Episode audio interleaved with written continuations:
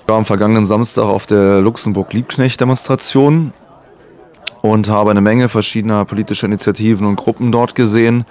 Mit einem, der mir ein Flugblatt gab, habe ich ein Interview geführt und das hört ihr jetzt.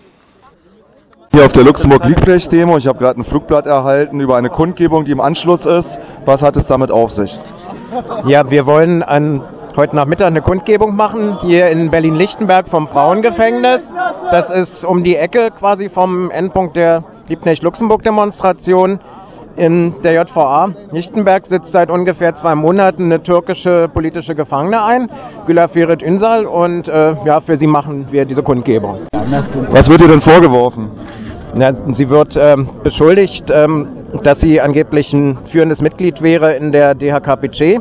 Das ist eine revolutionäre türkische Organisation und dieser Vorwurf, der läuft nach dem Paragraph 129b.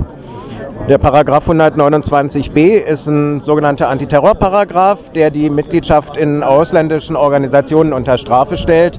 Und ich würde sagen, das ist ein ziemlicher Gesinnungsparagraph.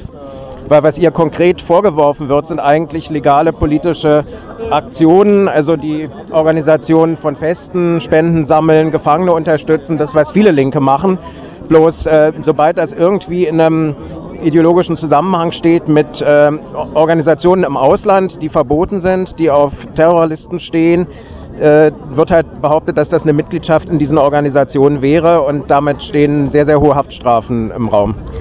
Wenn ich es richtig verstanden habe, ist diese Frau ja in Griechenland festgenommen worden, auf ein Begehren der bundesdeutschen Behörden ausgeliefert worden. Wie ist sowas möglich? Denn in Griechenland ist diese Organisation doch gar nicht kriminalisiert und gar nicht verboten.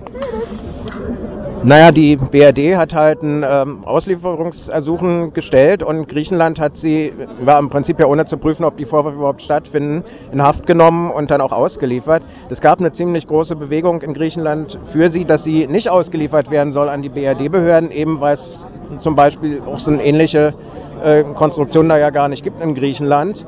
Und ähm, also meiner Meinung nach zeigt es halt, dass der griechische Staat zurzeit sehr, sehr schwach ist, was sicherlich mit der Wirtschaftskrise zu tun hat. Das heißt, er kann sich überhaupt nicht durchsetzen gegen andere kapitalistische Staaten. Man wird behandelt wie eine Halbkolonie. Und wenn die BRD sagt, hier, nehmt die Frau fest und liefert sie aus, dann machen die das auch. Ja, das ist unglaublich. Das zeigt halt auch, wie in der EU die politischen Machtverhältnisse liegen. Äh, abschließend noch die Frage, also heute gibt es die Kundgebung und wie geht es dann weiter? Können Leute irgendwo auf einer Webseite Informationen finden? Ja, heute gibt es eben die Kundgebung, wo auch ähm, ja, nicht nur ein Beitrag zu Gila Firit Insal äh, laufen wird, sondern auch Hintergrundinformationen gibt äh, zu den Paragraphen 129a und b. Und wer weitere Informationen haben will, schaut am besten auf die Seite des Netzwerks für politische Gefangene äh, www.politicalprisoners.net. Vielen Dank.